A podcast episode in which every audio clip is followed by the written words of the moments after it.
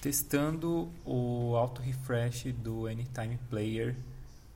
Uh, tomara que esteja funcionando.